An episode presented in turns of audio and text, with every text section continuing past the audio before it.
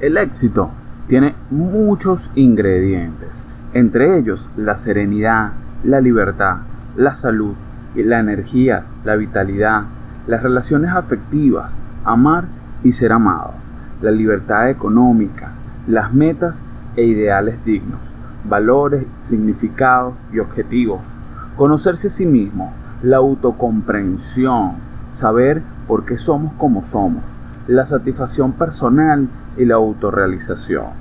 Mas, sin embargo, aprender a enfocar es la base fundamental para la ley del aumento.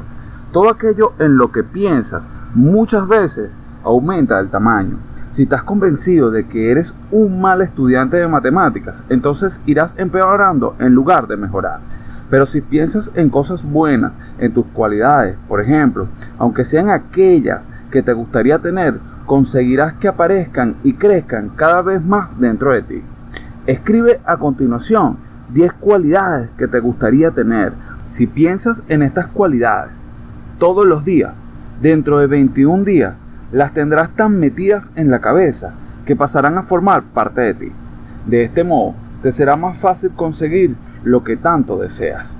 En una oportunidad, Henry Ford dijo, tanto si piensas que puedes como si piensas que no puedes, de cualquier modo estás en lo cierto. Quien les habló, Raymond Molina. Si te gustó, compártelo. Y así nos estaremos escuchando en el próximo podcast.